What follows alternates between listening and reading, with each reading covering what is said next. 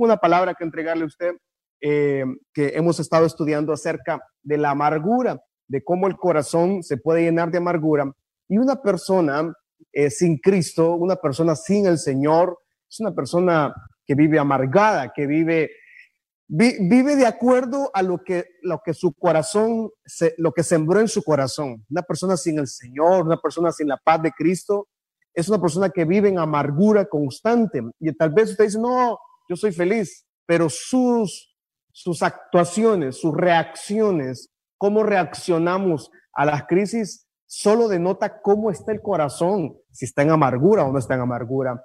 O oh, esos días tuvimos la oportunidad de, de, obviamente, de, abastecernos de alimentos y salimos con, con, mi esposa a comprar alimentos, ¿verdad?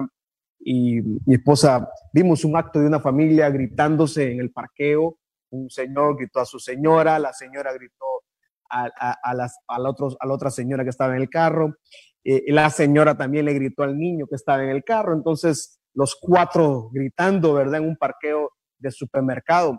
Y mi esposa me dijo algo, me dijo, qué triste es la vida sin el Señor, qué triste es la vida sin Cristo, qué, qué difícil puede llegar a ser una persona o la vida de una persona que no tiene al Señor, no tiene esperanza, no tienen a quien acudir, no tienen a quien llamar, no tienen a quien, a quien poder orar. Y, y una persona que no tiene al Señor no tiene la paz. Y la semana pasada hablamos un poco de esa paz, hablamos de la maleza, cómo la maleza hay que cortarla, hay que arrancarla, la maleza no, no se puede dejar por encima, la maleza se arranca de raíz, si se deja la raíz, la maleza volverá a salir y siempre la maleza es mucho más fuerte que las plantas o que la grama que usted tenga en su casa. Rápidamente hablamos de cuidar, el año, la, semana pasada, perdón, hablamos de cuidar la bodega, que es el corazón de todos, hablamos de las prioridades amar a Dios con todo el corazón, con todo el alma y con todas nuestras fuerzas. Hablamos también que el corazón debería tener una dieta de, alimento, como de, de cuidarlo de alimentos de amargura. Y hablamos que la amargura nos termina alejando de la gracia del Señor. Y eso es lo que hoy vamos a lograr hablar. La gracia de Dios es, repito, esto el martes, la semana pasada lo leí, pero quiero leerlo nuevamente usted. ¿Qué es la gracia de Dios? Es que Dios, escuche esto, amada iglesia, y esto son cosas que usted tal vez, eh, yo, como yo hablo mucho y, tal vez digo muchas cosas en el mensaje, ¿verdad? Usted se fija, no, no tengo, al, si tengo mi mensaje y mi sermón escrito acá en mi iPad, ¿verdad? Pero Dios, pues en el mensaje vamos hablando, pero Dios, la gracia de Dios es que Dios nos escoge para bendición en vez de maldición.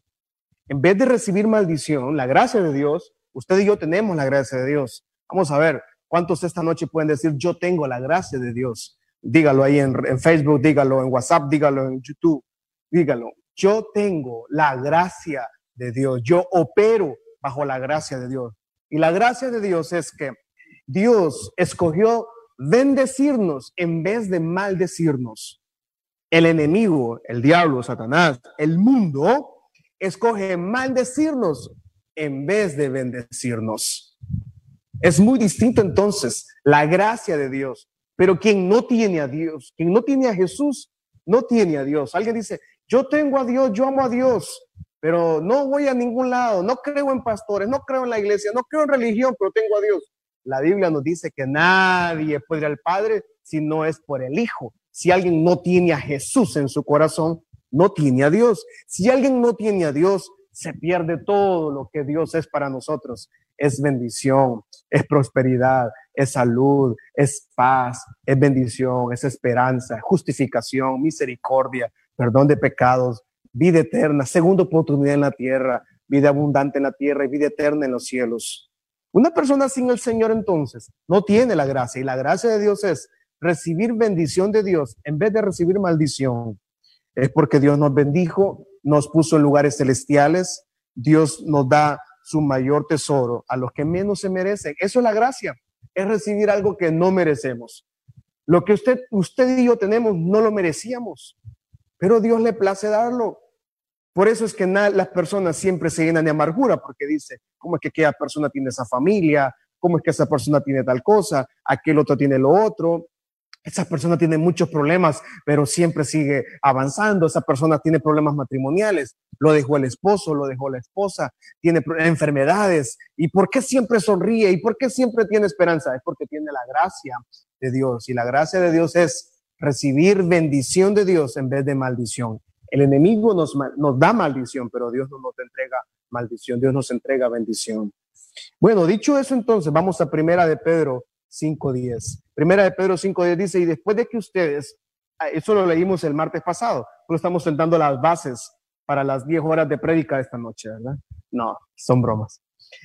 Yo quisiera, pero no puedo, ¿verdad? Y después que ustedes hayan sufrido un poco de tiempo, Dios mismo, el Dios de toda gracia, que los llamó de su gloria eterna en Cristo, nos restaurará, nos hará fuertes, firmes y estables. Eso es en la nueva traducción internacional, pero también la Reina Valera en Primera de Pedro. Estoy en Primera de Pedro 5.10, ¿verdad?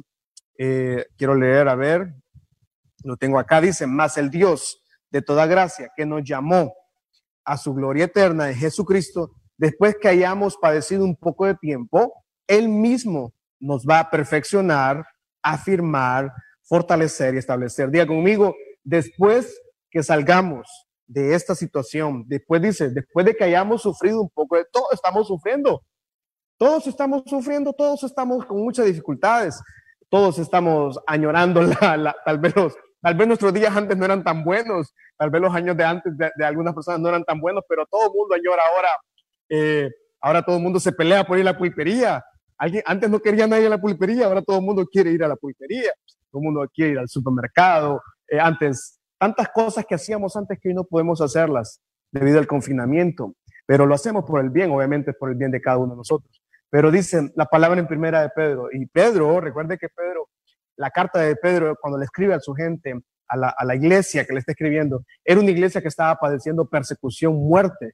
La muerte de los primeros cristianos del año 65 después de Cristo en adelante fue fatal, eran muertes trágicas hay una persecución trágica por creer en Cristo, predicar de Cristo. Pero él mismo dice, después de que hayamos padecido un poco de tiempo, Él nos va a restaurar, nos va a hacer más fuertes, más firmes y más estables. Diga conmigo entonces, después de que Dios pase esta prueba, Dios nos va a restaurar. Diga conmigo, Dios me restaurará. Vamos, dígalo con toda fe, levante su mano al cielo. Después de que pasemos esta situación, y ojalá pasemos todos esta situación, logremos un día volver a la casa del Señor, logremos estar en la casa del Padre Celestial adorando, alabando. Pero cuando volvemos, volvamos a la casa del Señor, debemos de volver restaurados, fuertes, firmes y estables. Cuatro cosas deben suceder al salir de esta pandemia, de este confinamiento, de esta cuarentena, o sesentena, noventena, cientena, doscientacena, no sé. Difícil tiempo, pero bueno.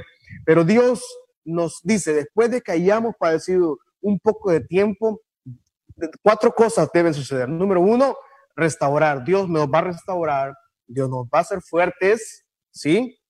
La vida, en medio de la, de la dificultad, Dios nos hace más fuertes, nos hace más firmes y nos hace estables. Cuatro cosas, vamos, dígalo con toda su fuerza, dígalo ahí en Facebook, dígalo ahí en YouTube, dígalo en todas las plataformas. Dios nos va a restaurar, Dios nos va a hacer más fuertes, Dios nos va a dar a estar más firmes y estaremos más estables. Cuatro cosas deben suceder en nuestra vida.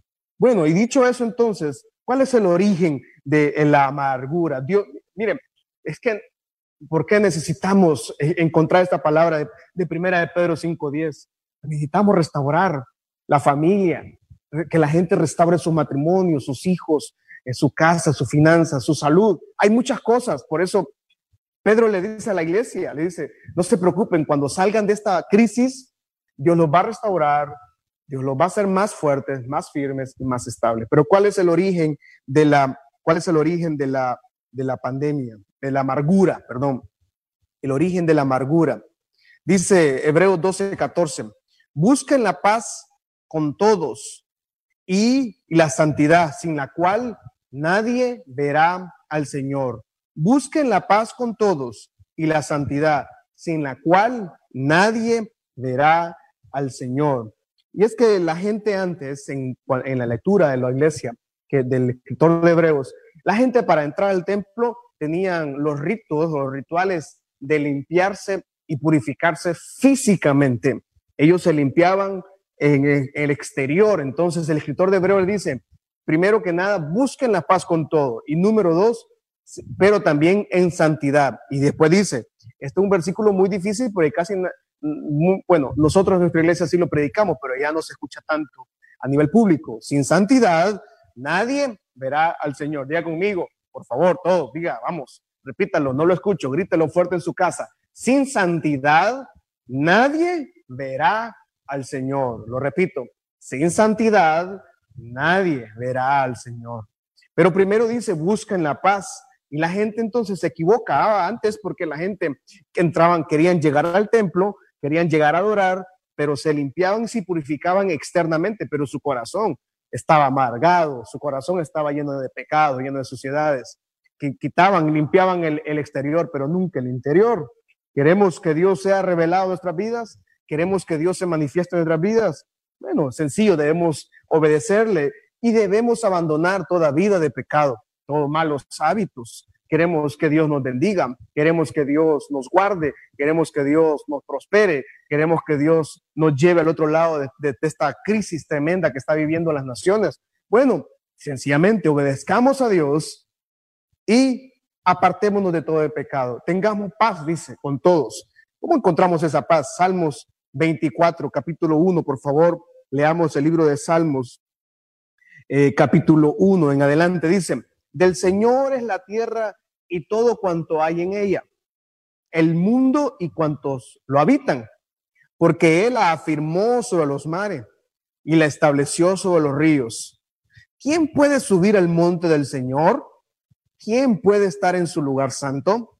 Solo el de manos limpias y corazón puro, el que no el que no adora ídolos vanos ni jura por dioses ajenos, falsos Dice el versículo 5, ¿quién es, quién es, quién es así? Quien tiene este tipo de vida recibe bendición del Señor. Dios su Salvador le hará justicia. Este es un versículo para todos nosotros. Vamos, diga conmigo, Dios mi Salvador me hará justicia. Dígalo fuerte, vamos, y repítalo todo el mundo en su casa.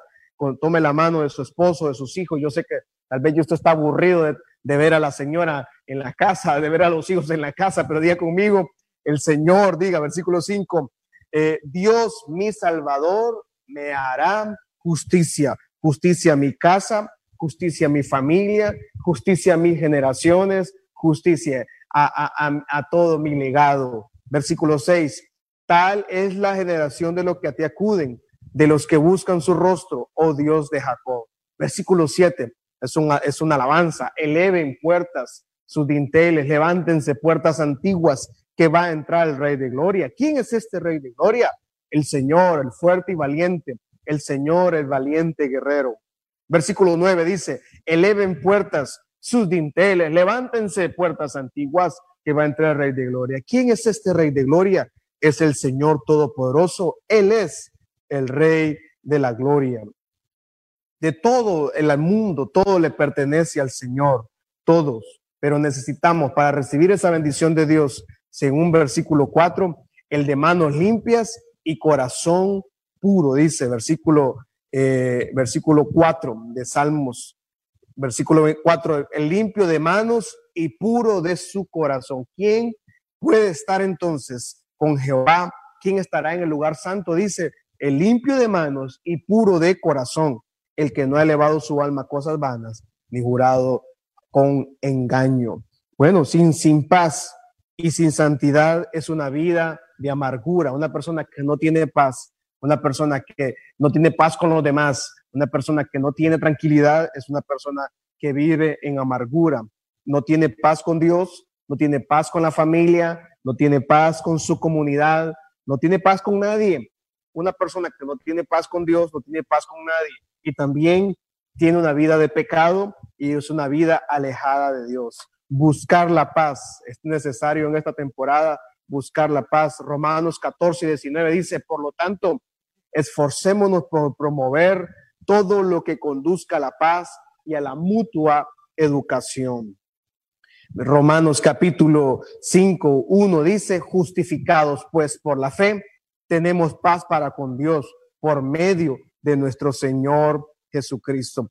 Y una persona entonces que no tiene paz, no tiene a Cristo, no tiene a Dios y, y no ha y alguien dice, pastor, pero yo asisto a la iglesia y mi vida está muy mal, mi vida, mi vida no tiene tranquilidad, es porque usted tal vez no ha querido asimilar o aceptar el regalo de la justificación. La justific una persona que no tiene paz es una persona que tiene, que tiene muchas deudas, que tiene muchos acreedores, tiene muchas cosas por pagar, eh, no, tiene, no tiene paz por eso. Y la justificación es que no recibimos el castigo que merecíamos por los pecados y Dios nos perdonó, eso nos justificó. Entonces, por medio de Jesucristo, usted y yo recibimos perdón de pecados, justificación del castigo eterno. Nos, nos declaró libres, nos declaró sin mancha y sin pecado alguno y no tenemos que pagar nada, nada de lo malo, nada de lo negativo, porque ante Dios dice que por medio de Cristo hemos sido purificados. Una persona entonces, para lograr tener paz, de, promover la paz, necesita recibir la justificación, aceptar que usted ya borró un pasado, usted borró un tiempo difícil. Yo sé que estamos en medio de una temporada súper difícil, en medio de una temporada muy complicada, pero usted y yo tenemos la paz del Señor. Alguien tiene la paz del Señor esta noche. Vamos, no lo escucho ahí, la gente que está en la radio, en su casa, diga conmigo, yo tengo la paz del Señor. Digo, levante su mano al cielo esta noche y diga, la paz del Señor es en mi hogar, la paz del Señor sea sobre mi casa. Yo sé que estamos tal vez en una temporada de angustia, de dificultad, de mucha ansiedad, de temor, de miedo. Estamos en una temporada de mucha crisis, de muchas, muchos rumores y, tragedia, muchas muertes. Yo sé que estamos en una temporada, pero la paz del Señor ya nos justificó y esa, y esa paz nos entrega confianza en que Dios está peleando a nuestro favor. Pero dice la Biblia también, sin santidad nadie verá al Señor.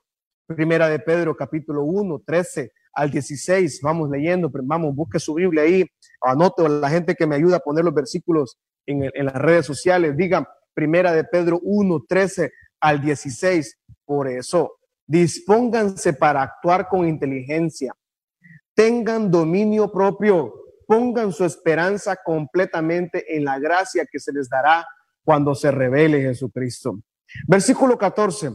Como hijos obedientes, no se amolden a los malos deseos que tenían antes, cuando vivían en la ignorancia.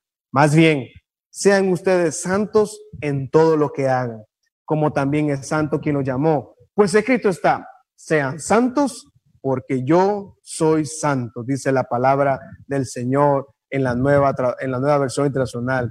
Ser santos porque yo soy santos. Porque Cristo está, ser santos porque yo soy santo. Entonces, si Dios nos llamó a vivir una vida, eh, una vida en paz, una vida en tranquilidad, yo le invito a usted que vivamos una vida en santidad, vivamos, tratemos de apartarnos de, malos pensamientos, de, de, odio, de envidia, de murmuraciones, de enojo, de amargura, porque eso va, a traer una raíz de amargura en su corazón y va va a ir creciendo, va a ir creciendo, va a ir creciendo hasta que lo va a dominar a usted. Necesitamos vivir en santidad, amada iglesia. No se olvide la casa Michalón, no se olvide lo que hemos sido enseñados, no se olvide de todos los seminarios, de los retiros, de las vigilias, de las oraciones, de, los triple A, de las administraciones, de los ayunos. No se olvide que la vida del Hijo de Dios es una vida, debe vivir una vida en santidad. Sin santidad nadie verá al Señor. Y yo lo, y le agrego algo, sin santidad, si yo no veo, si no veré al Señor, sin santidad no voy a lograr ver la manifestación gloriosa de su poder en mi vida. Y esta temporada, yo lo he estado repitiendo, lo he estado diciendo, es una temporada donde nos tocó a todos depender totalmente del Señor. Nos tocó depender totalmente de Él. Y si nos toca depender del Señor, algo estamos seguros. Quiere decir que Él va a manifestar su gloria y su poder en nosotros. Alguien dice amén esta noche. Vamos. Alguien levanta su mano al cielo esta noche y diga, Dios va a manifestar su poder y su gloria en mi vida, en mi casa, en mis hijos, en mis hijas, en mi matrimonio, en mis, en mis generaciones. Yo sé que afuera hay muy mala noticia, yo sé que afuera hay, hay muchas dificultades. Yo sé lo que está pasando en la nación, pero amada iglesia, usted y yo tenemos una esperanza viva que no es muerta y no es una esperanza fingida.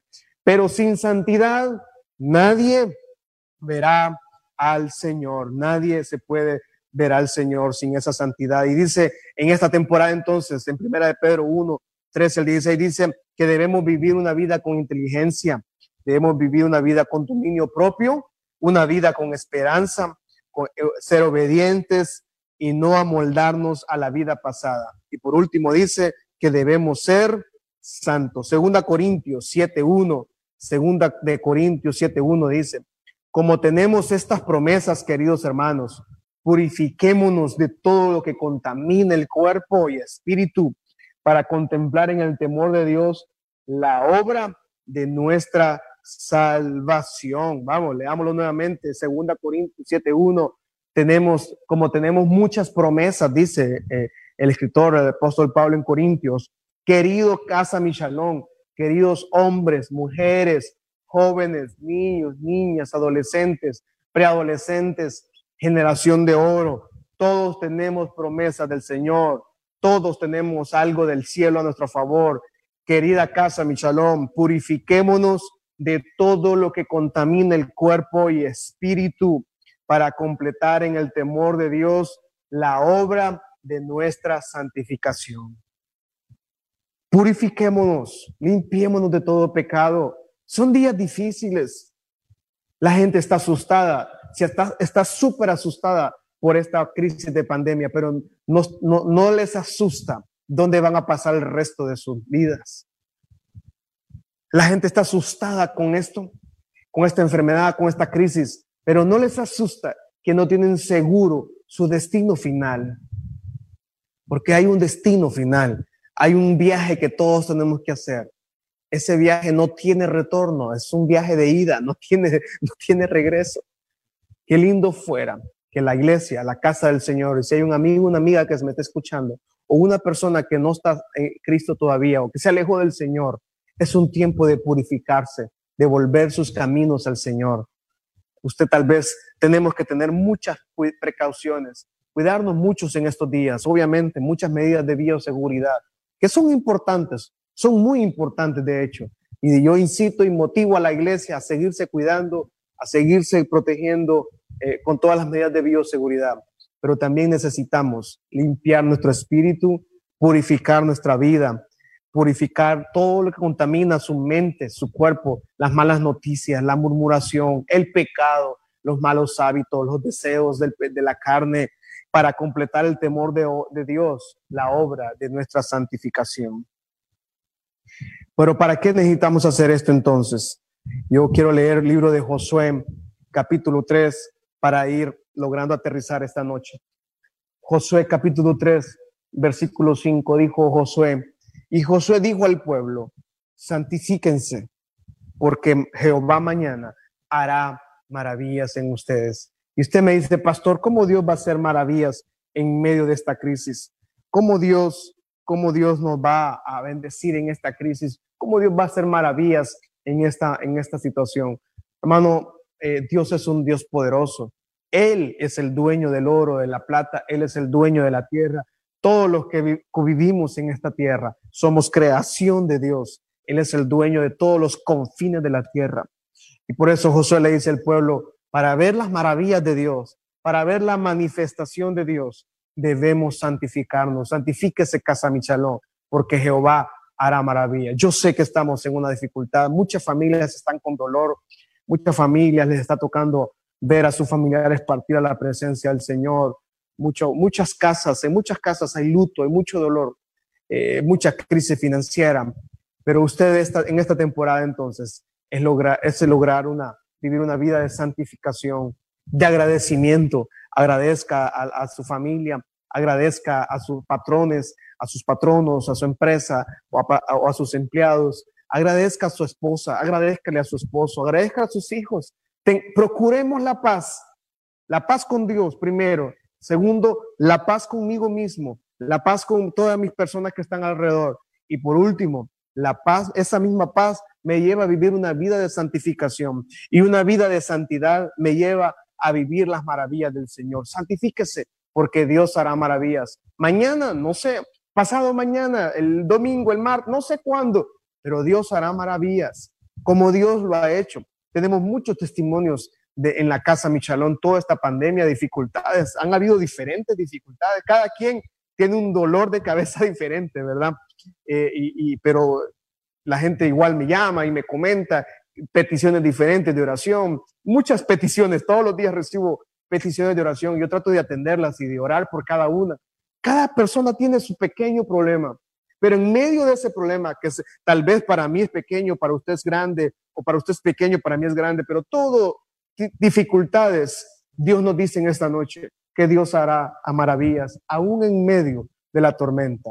La paz de en medio de la tormenta solo puede venir cuando yo tengo arreglado mi corazón libre de amargura, libre de pecado, libre de angustia, libre de maldiciones, libre de la vida pasada, libre de candados de la vida pasada, libre de cadenas de la vida pasada. Coseche la amargura. Hebreos 12:15. Vamos terminando ya esta noche. Hebreos 12:15 dice, mirad bien, no sea que alguno deje de alcanzar la gracia de Dios, que brotando alguna raíz de amargura estorbe y por ella muchos sean contaminados. Una manzana podrida es una manzana que arruina todo una caja de manzana, ¿verdad?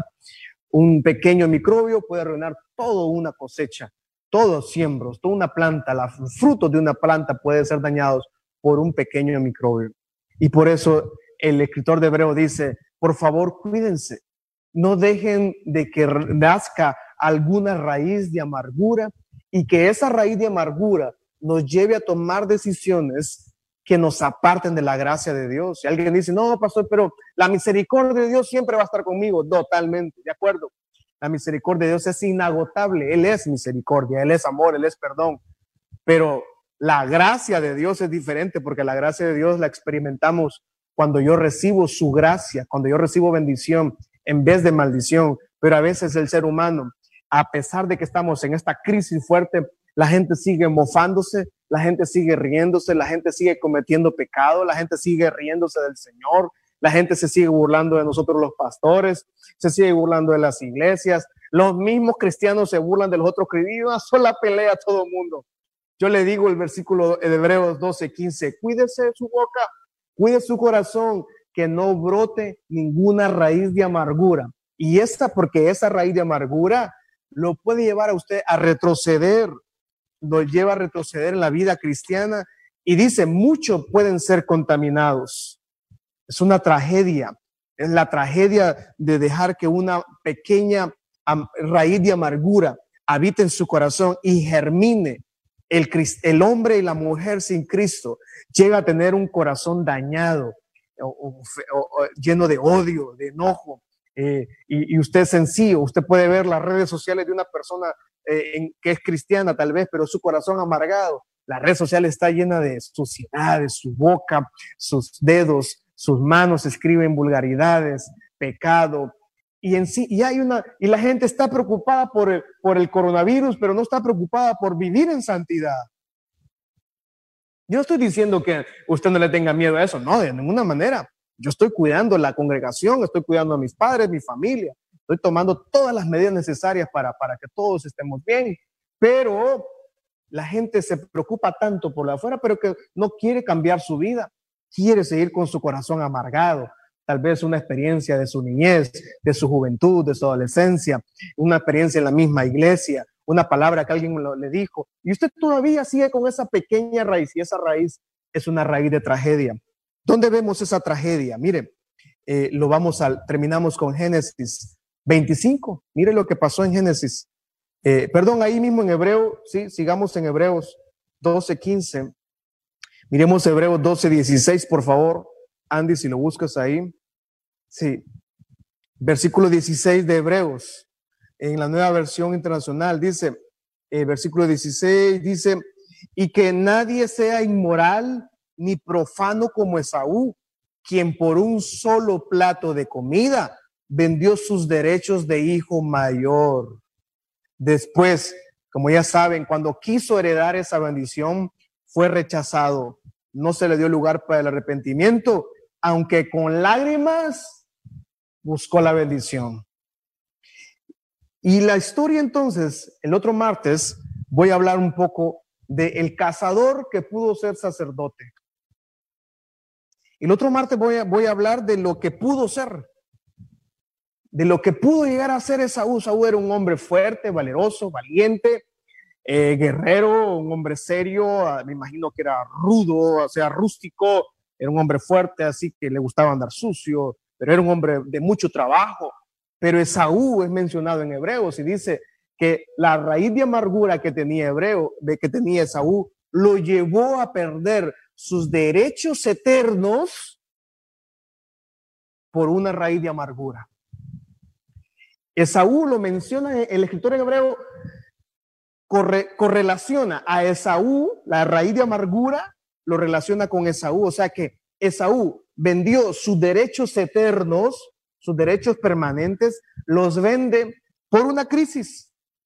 Lo cambió todo por una crisis cambió sus derechos, cambió su primogenitura, cambió su bendición, cambió las promesas del Señor, cambió la unción de Dios, cambió su sacerdocio, cambió la historia. Y la historia pudo haber dicho que Esaú, que Jesús pudo haber sido descendiente de Esaú, pero Jacob fue el que arrebató esa primogenitura y el próximo martes vamos a hablar de eso.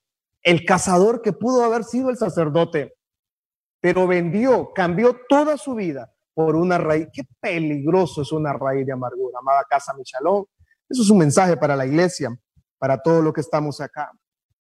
Una pequeña raíz de amargura en una emergencia, en una necesidad temporal, cambió lo temporal por lo eterno. O sea, él tenía una bendición eterna, él tenía un pacto eterno, él tenía, para toda su vida, él tenía un pacto. Él tenía una bendición que nadie podía. El único que podía quitarse esta bendición era él mismo.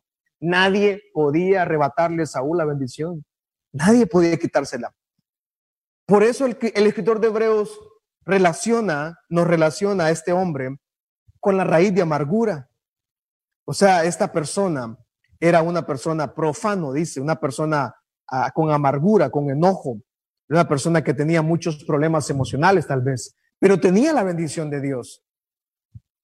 No se debe de cambiar el pacto eterno que fue sellado en el cielo por una temporada, por una crisis donde el ser humano no tiene solución, el ser humano no tiene respuestas a todo esto que estamos pasando, pero Dios sí tiene respuesta. No cambie la bendición eterna por la, por la temporada. Y la temporada es mala, yo sé, es mala.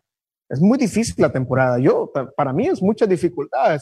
Lo que pasa es que yo no puedo ponerme aquí a llorar enfrente de usted en cada transmisión, en cada culto, ¿verdad? Yo no, yo no puedo hacerlo, yo no. Eh, eh, yo tengo que hablar con mis papás para desahogarme con ellos, pues, o con mi familia, mi, mi, hermana o mi cuñado, pero eh, con otros pastores también hablamos, pero todos estamos en muchas dificultades, pero no podemos renunciar a los, al pacto eterno que tenemos por la temporada esta temporada va a acabar. No dejemos que una raíz de amargura brote en nuestro corazón y nos aparte del pacto eterno.